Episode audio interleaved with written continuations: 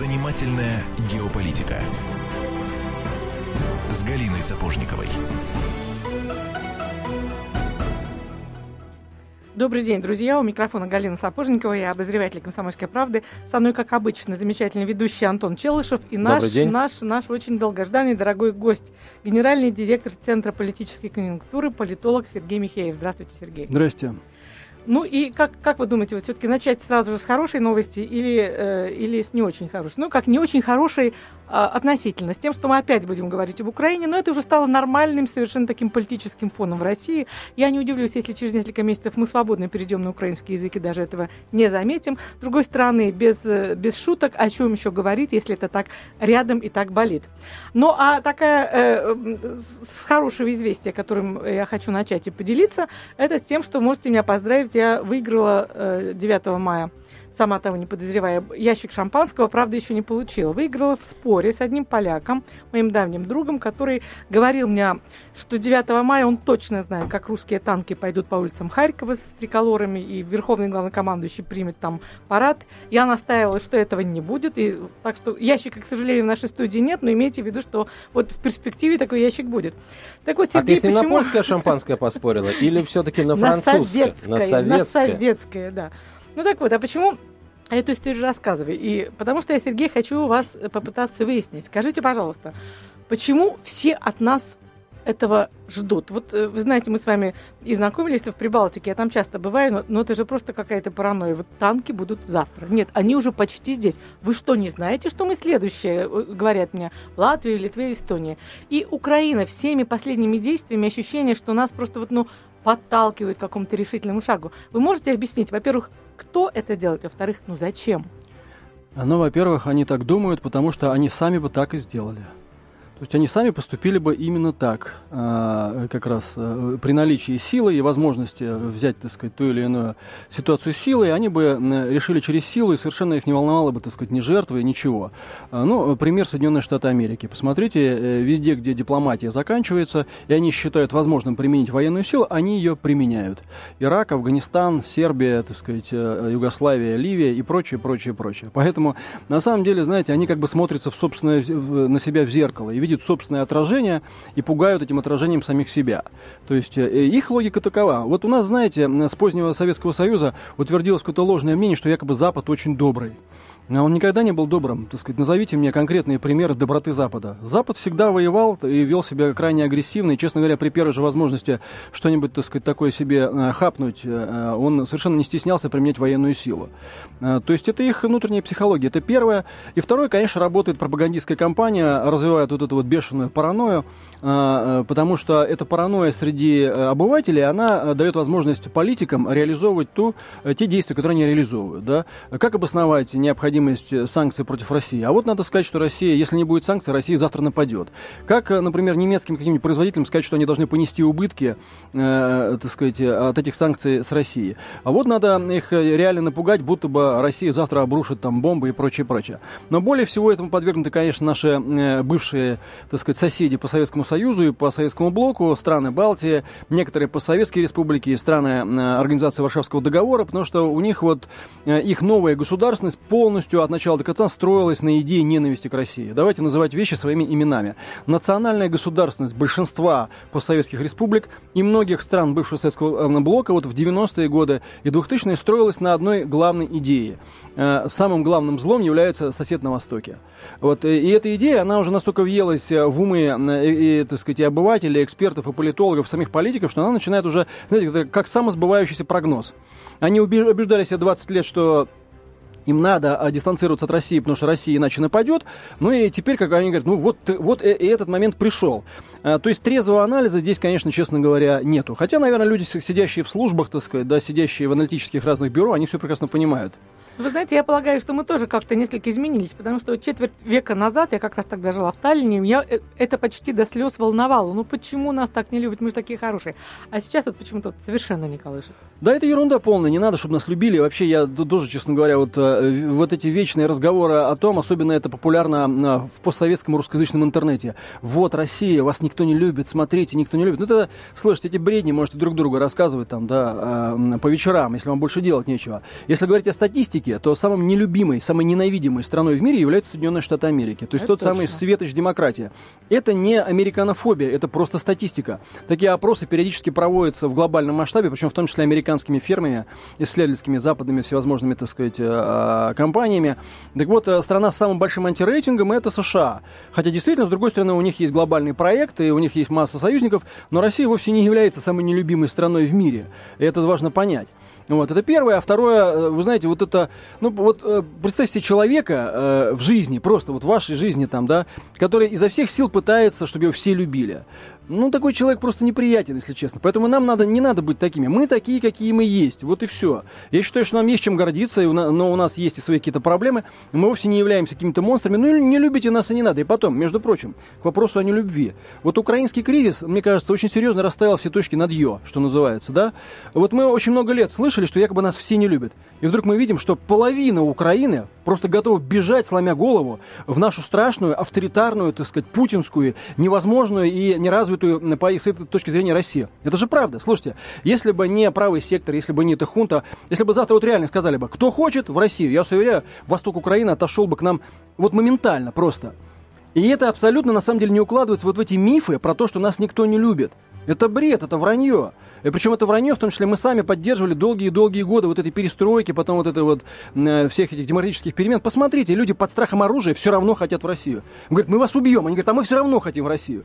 И после этого будет... И, и это, между прочим, из той самой Украины, которую нам многие ставили в пример долгие годы, говоря о том, что вот на Украине это демократия. Вот посмотрите, а у вас вот, да, здесь путинский, так сказать, авторитаризм и прочее, прочее. Что ж получается? Получается, что вот в этой демократической Украине, оказывается, есть несколько миллионов человек, которые, несмотря на угрозу убийства, хотят в путинскую авторитарную Россию.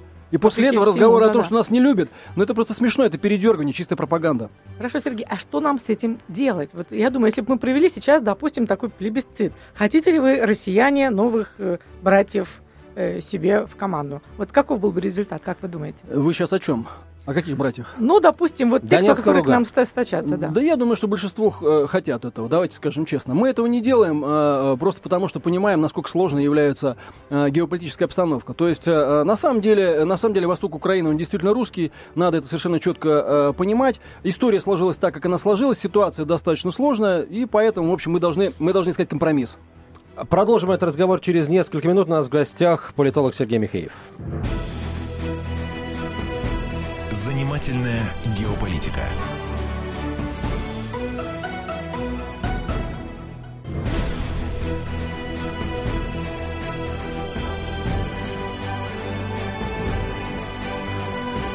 Занимательная геополитика с Галиной Сапожниковой. Галина Сапожникова, Антон Челышев и наш гость, генеральный директор Центра политической конъюнктуры Сергей Михеев. Э, Сергей Александрович, раз уж мы заговорили о э, Донецке, Луганске, возможном присоединении, кстати, Донецк э, уже попросился. Вчера, по-моему, да, Пушилин обещал, что соответствующее письмо будет отправлено в Кремль. А вот после референдума, как думаете, Донецк, Луганск, они кого-то за собой потянут? Проект Новороссия, о котором говорил, по-моему, Царев, да, первым начал о нем говорить, насколько он реализуем? Ну, во всяком случае, по, ну, по, по желанию, что ли, есть ли э, там в Харькове, в Одессе, в тех же, я не знаю, суммах каких-нибудь, э, желание э, тоже вот пойти в сторону России вслед за Донецком и Луганском, и что зависит от того, превратится ли это желание в вектор такой? А, ну, во-первых, по Донецку и по Луганску, по самому. А, тут такая штука, что события опережают, э, так сказать, проекты политиков. То есть, когда еще месяц назад говорилось о том, что, смотрите, шанс федерализации вы упускаете, Киеву говорилось, да, что сейчас еще, так сказать, если вы будете э, вот эту ерунду, так сказать, свою э, здесь вот изображать, то уже федерализация никому не понадобится. И так она и случилась. Донецк и Луганск, им уже, им уже не нужна федерализация. Они уже не хотят никакой федерализации, так сказать. Да, они объявили себя независимыми. Но я не знаю, может, при каком-то фантастическом раскладе раскладе они и могут согласиться на какую-то очень широкую конфедерацию. Но, в общем, они э, берут курс на независимость, и, в общем, у них есть такой шанс. У них, например, ситуация лучше, чем у Южной Осетии или, скажем, у Приднестровья. У них есть выход к Азовскому морю, у них есть порт, так сказать, в Мариуполе, у них есть, э, будет, по крайней мере, да, или уже есть э, кусок границы с Россией. Это, э, у них есть промышленные предприятия, это нельзя сказать, что это какие-то совершенно там убитые районы. То есть у них, в принципе, есть шансы на существование. И здесь все будет зависеть от того, э, как бы, как будет дальше развиваться ситуация ситуация э, вот по этой силовой операции, да. В принципе, их можно э, всех поубивать. Да, я думаю, что технически, э, если использовать всю огневую мощь украинской армии, наверное, можно там уничтожить все это за несколько дней. Но это будет тысячи и тысячи жертв, разрушенные города, это будет реальная война на уничтожение. Пойдет ли на это Киев, подтолкнут ли Киев к этому американцы? Вот вопрос. Пока у них ни ресурсов, ни воли, ни решимости на, на это нет, и плюс они, конечно, боятся реакции России, потому что тогда реакция России, я думаю, будет совершенно однозначной. Что касается остальных областей, я думаю, и в Харькове, и в Одессе, как минимум, да, в принципе, присоединились бы к этому движению. Потому что, если честно, ничего такого хорошего от украинского государства они никогда не видели. И теперь, э, особенно, когда в Киеве фактически устанавливается такой, ну, какой-то необандеровский, неонацистский режим, этим людям, ну, ловить-то нечего. Позитивное предложение в чем состоит? Все, что они обещают, это возможный безвизовый въезд в Европу. Ну, для кого-то, может, это предел мечтаний. Но для большинства-то, нас, большинство на самом деле понимает, что ну, вот жить в какой-то такой душной атмосфере э, неонацизма, да, как бы, за то, что тебе дадут возможность съездить в Европу, ну, желающих особо нету, особенно после того, что произошло там в Одессе и, и то, что было в Харькове. Другое дело, что просто в Харькове и в Одессе э, позиция э, киевских ставленников сильнее. И там нету такого движения, как, э, какое есть в Луганске и Донецке. Все-таки, знаете, здесь сработала такая штука. Луганск и Донецк более русские регионы, исторические. Да, это первое. И второе, там большое количество людей, ну, тех, кого мы называем пролетариями.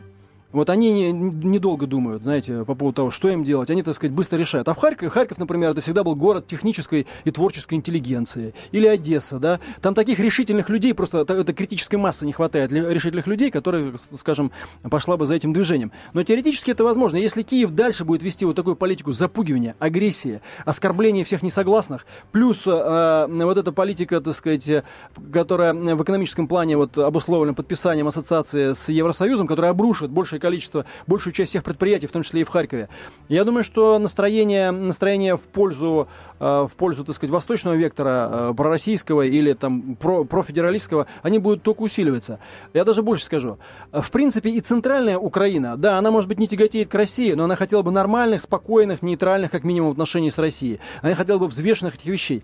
Но есть, есть действительно люди э, очень серьезно заряженные на конфликт. Да, они есть вот там в Западной Украине, они есть в Киеве, Киеве, который э, и во времена позднего Советского Союза был переполнен всякими националистическими, так сказать, какими-то шизоидами и прочее, прочее, прочее.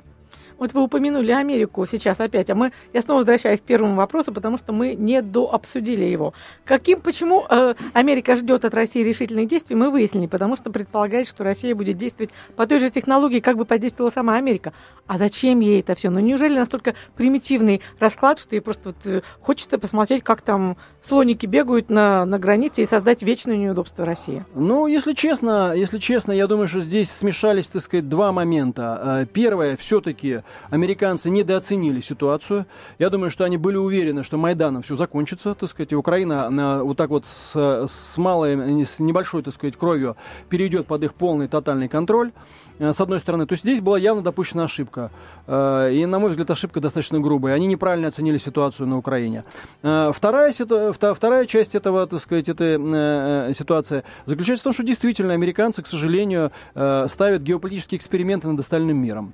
И, в принципе, им все равно, сколько людей погибнет, там, тысяча, две или сто тысяч. Вот смотрите, в Ираке после, так сказать, их вторжения погибло уже более 200 тысяч мирных граждан. Более 200 тысяч. Это статистика, признанная ООН. А американцам хоть бы хны, они говорят, что идет процесс установления демократии. Поэтому, если 200 тысяч человек погибнет на Украине, я вас уверяю, что американцам будет точно так же параллельно. Они решают свои проблемы, они искренне считают себя высшей расой. Давайте это признаем. Они искренне считают себя, так сказать, таким вот этим сияющим городом на холме, а всех остальных, э, э, как бы, в общем-то, такой биомассой, на которой можно ставить эксперименты, включая, между прочим, даже собственных европейских союзников. Недаром они их подслушивали. Кстати, подслушивали они, знаете, для чего? Я думаю, в первую очередь для того, чтобы иметь компромат на европейских лидеров. Вот Меркель все пыталась узнать американцев, ну что же вы там выслушали такого, так сказать, ну что же вы выслушали? И смотрите, как она э, подобострастно, так сказать, пытается все время вклиниться в их струю. Я лично уверен, что у американцев давно уже есть мощный пакет компромата на каждый каждого из европейских лидеров. Потому что подслушали они это, во-первых, чтобы понимать, какие решения они будут принимать, а во-вторых, чтобы иметь компромат И госпожа Меркель может запросто вибрировать на своем стульчике, так сказать, да, понимая, что если она сделает что-нибудь не так, то может произойти некая очень неприятная для нее утечка информации. Это запросто. Но возвращаясь к американцам, э, я действительно считаю, что они могут решать вот так, знаете, как на шахматной доске передвигая эти вещи. А устроим-ка, так сказать, вот или возьмем полный контроль над Украиной и двинем НАТО к российским границам. Ну, так, на всякий случай, чтобы Россия, так сказать, э, э, не слишком себе, о себе много думала.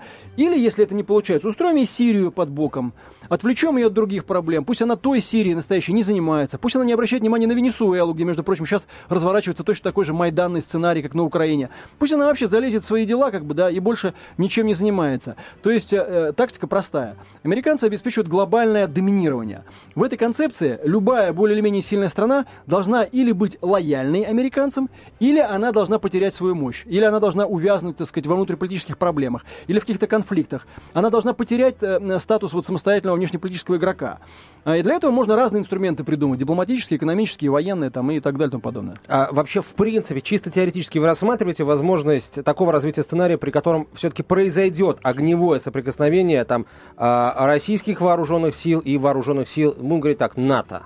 На территории Украины? Я, я думаю, что это все-таки невозможно по одной простой причине. Наличие у России и США и НАТО ядерного потенциала.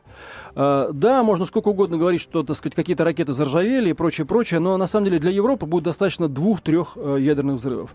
Ведь, э, смотрите, Россия при всех, при всех ее, так сказать, проблемах всегда выигрывала за счет огромной территории. Нам всегда было куда отступать. Так, если честно сказать. А вот куда будет отступать Германия или Польша? Один, Польша в Германию, Германия в Польшу. Да, одно да, попадание, да. так сказать, по Польше, и Польши больше не будет. Вот что касается Польши, они меня вообще очень серьезно удивляют. Я вот периодически, так сказать, там бываю, и всегда говорю, ну, слушайте, вот вы реконстру... постоянно репродуцируете конфликт с Россией, но вы посмотрите в историю. Ведь всегда, когда это происходило, ваша страна становилась полем боя. Вы думаете, сейчас будет по-другому? И происходила трагедия разделенной Польши. И происходила Польши, трагедия да, разделенной да. Польши. Вы думаете, сейчас будет по-другому? Зачем вы опять, так сказать, да, э, вот эту ситуацию подводите к собственным проблемам? Ведь вам-то бежать некуда будет, да? Американцы на острове, у нас есть Сибирь, а у вас что есть? У вас, так сказать, если так посильнее это надо поднатужиться и плюнуть с одного края, так сказать, Польша в другой, в общем-то, может долететь. Что поляки на это говорят, вот интересно. А, поляки э, на это ничего вразумительного не говорят, а начинают, так как ответить на это нечего, они начинают повторять э, вот, и, вот эти европеоидные мантры э, про свободный и несвободный мир. И, в общем, мне кажется, у них есть некие амбиции, которые они пытаются вставить вот в эту концепцию миссии миссия Запада. Вот они тоже хотят быть, они хотят быть на, на передовом крае э, западной миссии. А тут еще есть чисто такая, чисто э, э, тактическая выгода. Вот посмотрите, если бы, например, наши планы установления общего пространства безопасности с Европой реализовались бы, то, что предлагал Путин, Медведев, потом опять, потом опять Путин, то что была бы Польша в этом пространстве? Ну, откровенно говоря, ничего особенного. А другое дело, если воспроизводится конфликт между Западом и Россией, тогда Польша находится на передовом крае борьбы за свободу. Тогда ее значимость во много раз увеличивается, точно так же, как и стран Прибалтики. Поэтому они кричат «танки-танки», так сказать, да? Поэтому им хочется, чтобы их замечали, потому что тогда они будут что-то значить. Они будут больше значить во всех этих раскладах и внутри Европы, и в раскладах с Америкой и так далее и тому подобное. Но эта политика вот такая самоубийственная, тупиковая, на мой взгляд, недальновидная. Друзья мои, э, я полагаю, что у вас тоже есть желание задать нашему гостю вопросы, да и Галине, безусловно, тоже. Поэтому я напоминаю номер нашего эфирного телефона 8 800 200 ровно 9702, 8 800 200 ровно 9702 или на смс-портал присылайте свои вопросы. 2420, короткий номер, в начале послания три буквы РКП. А сейчас реклама, потом выпуск новостей, ну а дальше, соответственно, продолжим разговор, в том числе с вашим участием. Занимательная геополитика.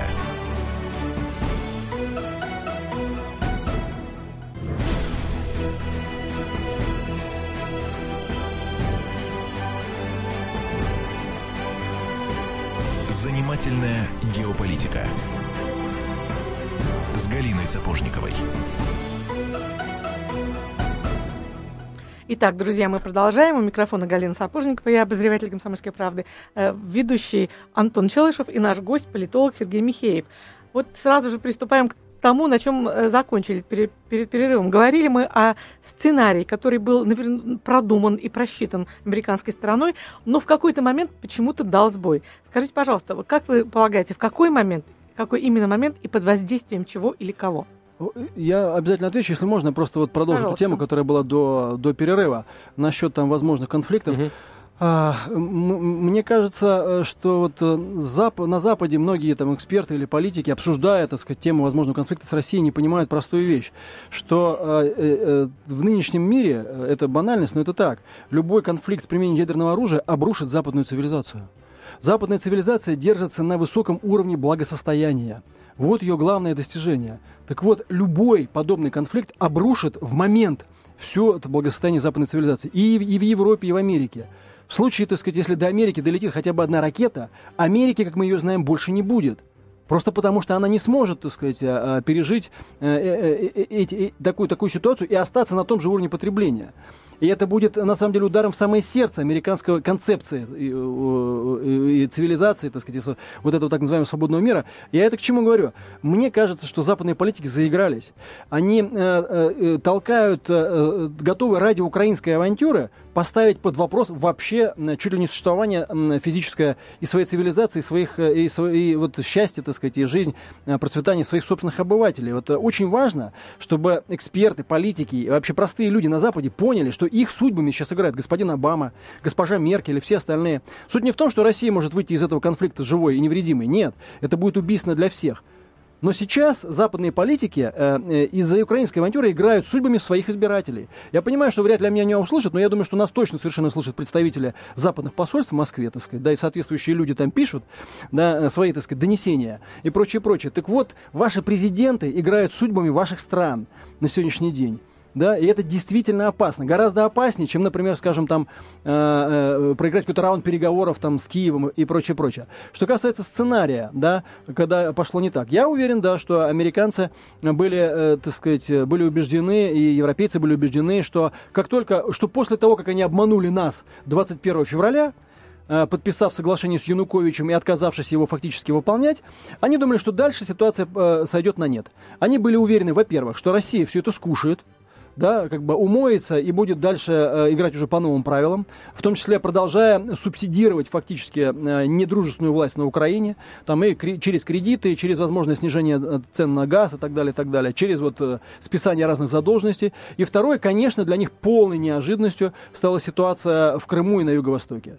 Я думаю, что их разведслужбы, а, а также их партнеры с Майдана убеждали их, что все промолчат убеждали их в том, что украинская нация едина, убеждали их в том, что на самом деле никто, э, все хотят, так сказать, в Европу и НАТО. А знаете, почему убеждали? Потому что они реально в это верят. Вот один из мифов современной украинской государственности состоит в том, что якобы веками существовала и существует сейчас некая единая украинская политическая нация, которая в восторге от Бандеры, которая ненавидит Россию. И, собственно говоря, это и есть один из главных государствообразующих мифов современной Украины. А дело-то в том, что это неправда.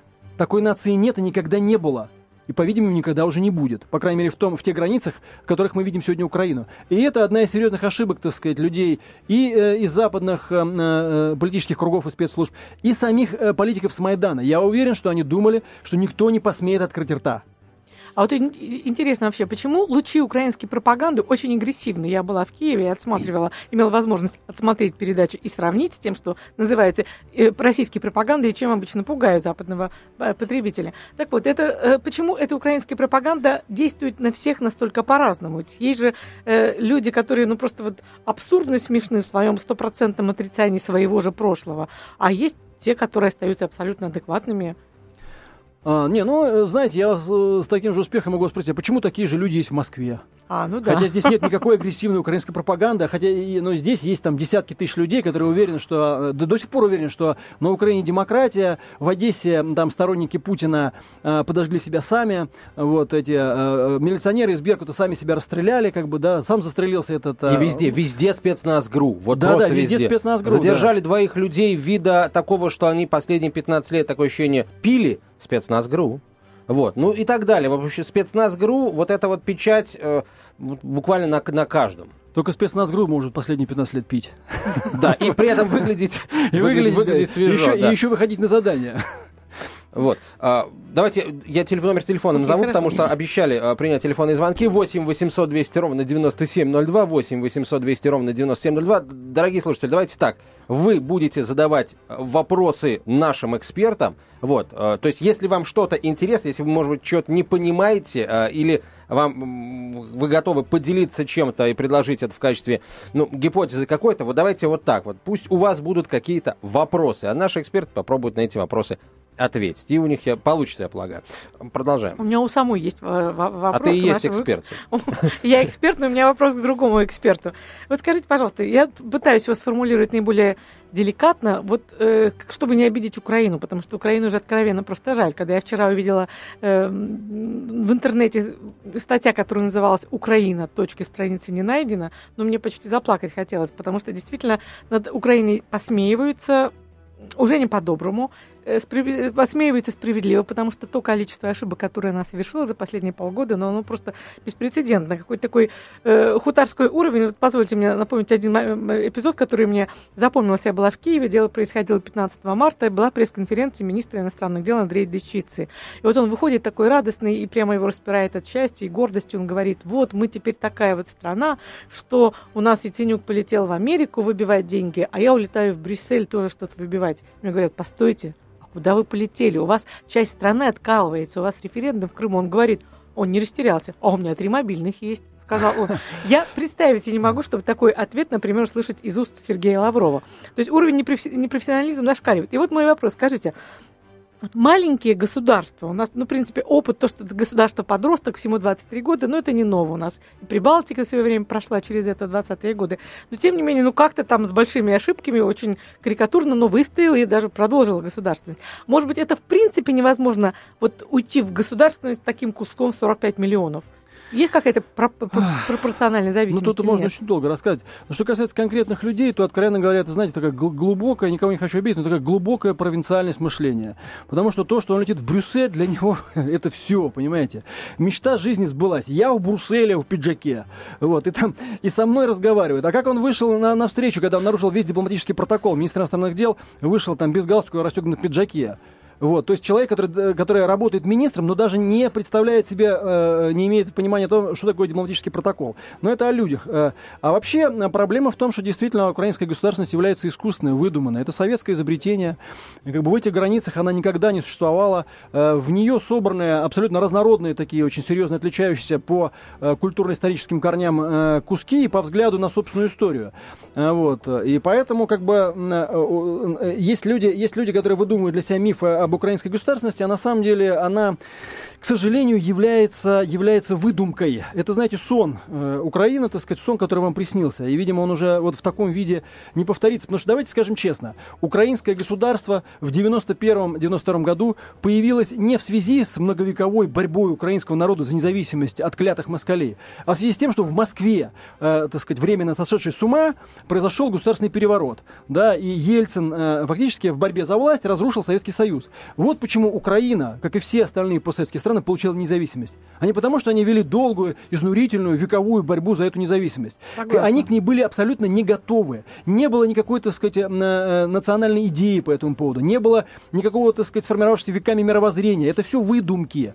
И почему, между прочим, именно национализм стал, так сказать, э, ведущей темой? Да потому что к этому времени, к то- к тому моменту, только у, только у таких вот очень э, оголтелых западенских националистов была какая, было какое-то подобие идеологии. То есть другой идеологии вообще не было, они взяли эту.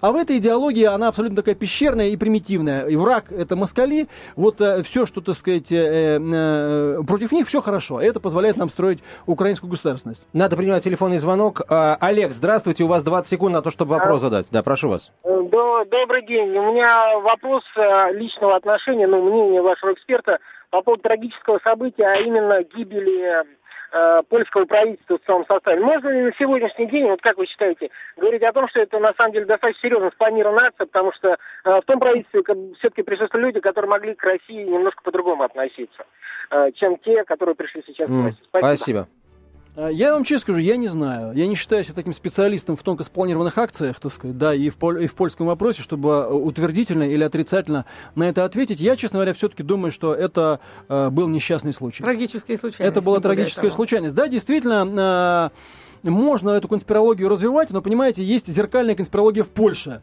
что их убила страшная, так сказать, ФСБ, опять же, ГРО, о котором вы говорили и так далее, для того, чтобы отомстить бедному польскому народу. Туману нагнали, да, и, собственно. Ну да, Вот в этом, это мы умеем, да. А, хорошо, э, сейчас мы умело уйдем на рекламу, потом очень умело э, с новостями познакомимся и вернемся в студию. Оставайтесь с нами. Занимательная геополитика.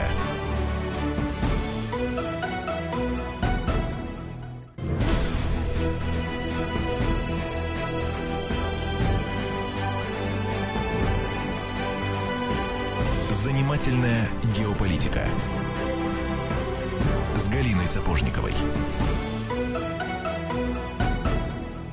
Итак, мы продолжаем. Антон, Антон Челышев в студии, Сергей Михеев, политолог. И мы, у нас увлекательнейшая совершенно дискуссия, о чем угадайте из трех ряд, естественно, об Украине. Я пользуюсь, у нас много звонков, но я пользуюсь своим правом ведущим все-таки задать свой вопрос, который не дает мне покоя вот э, некоторое время. Я вам только что перед эфиром, Сергей, показывала такую распечаточку, вытащенную сегодня из интернета, где указано 16 пунктов. Мы и они. То есть вот на Майдане были настоящие патриоты Украины, а вот э, в- Донецке это отродье пророссийских бандитов, гопников плюс жертвы российской пропаганды. Я просто зачитываю. Майдан – это желание построить больше, большое, сильное, единое государство, а Донецк – это примитивное видение суверенитета под покровительством России и так далее. И когда я была на Майдане, я тоже заметила, что там постоянно идет такое противопоставление. Два плаката. Вы нация рабов, бурлаки на Волге, а вот мы, э, мы пишем письмо турецкому султану, султану, правда, пишем его по-русски, но неважно, да? Вот скажите, пожалуйста, вот эта мания величия, откуда взялась в них? Ну, письмо турецкому султану, во-первых, все-таки не они писали, не львовяне, мягко говоря. Львовяне в тот э, момент потели под поляками. Вот, очень серьезно. Вот, э, это первое. Второе, ну, это попытка, это попытка, так сказать, э, знаете, все-таки как-то обосновать вот эту вот некую э, великую украинскую государственность, которую они пытались все эти 23 года как-то склепать. А, Третье, это просто э, чисто пропаганда. Такие вещи пишут в любом случае для обоснования как бы неких аргументов для э, массового, массового потребления. Здесь ничего такого нету, а они такие простые, просто потому что ситуация критическая. Это чисто это пропаганда, так же, как, ну, вспомните ту же Германию, в конце концов, бандеровцы равняются именно на нацистов. В Германии тоже все было очень просто. Мы э, раса господ, остальные все рабы. Мы, так сказать, высшая, высшая нация арийцев, которая имеет право на все, остальные не имеют права ни на что. Это тут все понятно как раз, достаточно все примитивно. Вопрос только вот в другом. Они не понимают, что вот именно поэтому с вами жить и не хотят. Именно поэтому Юго-Восток от вас отделяется. Вы считаете их быдлом, вы им говорите постоянно об этом. Вот именно поэтому они взяли в руки автоматы. Вот именно поэтому они хотят возвращаться в ваше счастливое украинское еврогосударство. И не будут возвращаться. Если бы вы были поумнее, а не такие, так сказать, тупорылые, как сейчас, вы, пожалуй, бы придумали что-нибудь более умное, менее оскорбительное и более продвинутое. Ведь посмотрите, в чем проблема состоит. Киев не предлагает своим оппонентам никакой позитивной картинки будущего. Я вам, как практикующий технолог, который провел огромное количество разных кампаний, в том числе в постсоветских странах, могу сказать, что это грубейшая ошибка.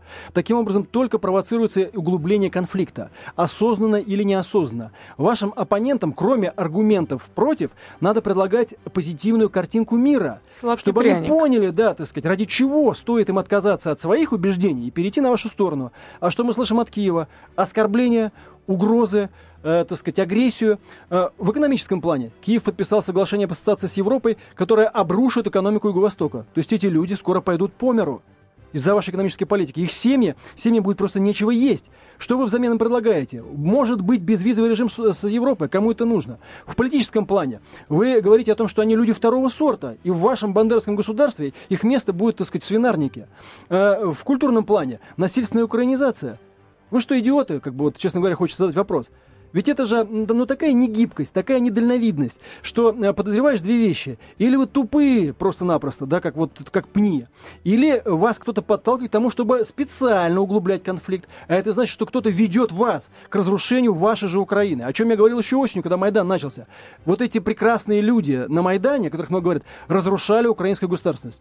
Не Россия, не ФСБ, не ГРУ, не быдло в Донецке, а вот эти самые продвинутые европейские, так сказать, люди на Майдане разрушили современную Украину. Почему? Потому что они противопоставили одну часть населения другой, именно в такой вот самой резкой и непримиримой форме. Именно поэтому люди на Юго-Востоке не верят вам. Потому что они видят, как вы считаете их людьми второго сорта. Именно поэтому они взялись за оружие и не хотят к вам возвращаться. Как вы собираетесь их вернуть? Ну хорошо, предположим, вы взяли всех там и убили. Да? И что будет на следующий день? Начнется счастливая единая Украина? Там придется устанавливать оккупационный режим, как в концлагере. Но а, вы туда придете, а рано или поздно придется уходить. И что вы сделаете? Или убьют вас. Или убьют вас. Ведь и время-то пройдет, вы никуда не денетесь. А те, кто местные, вам придется там жить. Вам, и вам будет страшно ходить каждый день вечером по этой улице, потому что вам все припомнят. А то, что вы людей называете быдлом, это еще больше их загоняет в угол. А когда человека загоняют в угол, не может это только драться. Вот и все. То есть вот это то, что вы прочитали, это или от очень недалекого ума, который я тоже связываю с незрелой государственностью, потому что не было генезиса ни политической нации, ни генезиса э, политической элиты, не было на Украине его, ее слепили из того, так сказать, что было из подручных материалов. Или этими людьми кто-то специально руководит для того, чтобы усугублять конфликт на Украине, разваливать ее в том числе. Может быть, для того, чтобы создавать проблему России, я не знаю. И еще раз повторяю, именно прекрасные люди с Майдана развалили собственную страну по дуре. Вот и все. А, Сергей Александрович, вот э, очень короткий вопрос такой для того, чтобы сделать небольшое отступление. Э, очень интересно, э, накануне, по-моему, да, или там пару дней назад, депутат Европарламента от Венгрии, не помню, как его зовут. Орбан. Орбан, да, совершенно а, верно. Нет, нет, нет, это Орбан, премьер-министр, премьер-министр, да. Угу. А, депутат Европарламента а, от Венгрии заявил о том, что, в общем, было бы неплохо, да, в Закарпатье создать автономию э, венгерскую, да. А, Соответственно, в Румынии подобного рода голоса зазвучали. Польша пока молчит, но я полагаю, что как, как только пойдет такая пьянка, в общем, поляки первыми достанут огурец. А, вот это о чем говорит? О том, что а, им как бы, ну, все равно, а, на, ведь все равно на то, что делается, условно говоря, и, и говорится в Брюсселе, ведь они там декларируют, значит, э, единую Украину, Украину в существующих границах, или, или это просто, ну, просто слова? Но, понимаете, здесь тоже есть вот исторические заблуждения. Мне кажется, украинцы наплодили такое количество мифов, я имею в виду украинскую элиту, э, э, что сами в них поверили, да, про вот эту Европу, которая якобы их любит э, и якобы, так сказать, их ждет, про то, что, например, там ассоциация с Евросоюзом решит все их проблемы, начиная от заканчивая политическими, и про то, что на самом деле, вот с чего мы начали, что Европа добрая. А я вас уверяю, что посмотрите, так сказать, на опыт Югославии, как ее расчленили, пролив, так сказать, реки крови. На самом самом деле или, или оба Чехословакии, которые без крови тоже расчленили. На самом деле Украина в предельном сценарии может дать расчленение не только с востока, но и с запада. Ослабление украинского государства, э, так сказать, может вызвать э, рост претензий и исторических амбиций в первую очередь у Польши, во вторую очередь у Венгрии, в третью у Румынии и так далее. Потому что все они имеют претензии на эти территории историческим правильным выбором Украины после 91 года, там мы можем обсуждать. Я считаю развал, э, так сказать, СССР неправомерным, и, в общем, на самом деле его можно было избежать, хотя я коммунистом не являюсь, мягко говоря. Вот, но, тем не менее, все это случилось. Вот исторический шанс вам выпал, я имею в виду Киев самым мудрым решением было бы действительно сохранять нейтралитет между Востоком и Западом. Вот это было бы самым мудрым решением. Вы действительно могли бы на этом иметь огромное количество дивидендов. Но вы этого не сделали, сделав выбор в пользу Запада. И именно этот выбор, так сказать, да, он вас сейчас и, и, и губит на самом деле. И если вы думаете, что, э, как бы прибившись к Западу, вы таким образом гарантируете свою независимость и суверенитет, территориальную целостность, вы ошибаетесь. Потому что пройдет несколько лет, и на следующем шаге вам могут сказать, что, так сказать, вы не способны управлять такой Украиной. И некоторые области надо взять под опеку соседних государств, более продвинутых в европейской интеграции, более интегрированных в систему европейских ценностей и прочее. Аргументы придумают, я вас уверяю. Понятно. А финал истории вам видится каким? Что будет 3 июня, когда э, Медведев пообещал отключить газ? Что-то у меня нет уверенности, что кто-либо, кто-либо нам за него заплатит. Что будет вообще? Чем дело это закончится? Когда мы с украинского языка перейдем на какой-нибудь другой и на какой именно? А, с украинского на какой-нибудь другой, не обязательно переходить, потому что э, я бы здесь тоже, знаете, призвал не развивать какую-то украинофобию, потому что все-таки то, что сейчас украинцам навязывают вот эту бандеровскую идеологию, это в первую очередь беда самих украинцев. Украина действительно а, великолепная, как бы интересная и очень близкая нам страна а, с очень интересной культурой. Это правда. Добрая и, страна. И, и добрая, так да. сказать, в общем-то. А на самом деле, на самом деле, то, что им сейчас навязывают как украинскую национальную идею, это их болезнь, это извращение. Это проблема не русских, это проблема, в первую очередь, самой, самих украинцев, самой украинской государственности. Действительно, как вы позволили, что из вашей Украины делают бандерстат какой-то, да? Вот это к чему? Это ваша проблема. Это бьет по вашей государственности больнее, чем любые там э, агенты спецслужб и прочее, прочее, прочее. А, поэтому, к сожалению, сейчас Киев э, продолжает наступать на грабли и продолжает одно за другой совершать шаги, которые только усугубляют конфликт. Еще раз говорю, даже силовая зачистка этих территорий на Юго-Востоке не решит этих проблем. Она может загонить их вглубь, на следующем шаге они обязательно вылезут. А искать компромисс, к сожалению, в Киеве не хотят. Не те там люди находятся.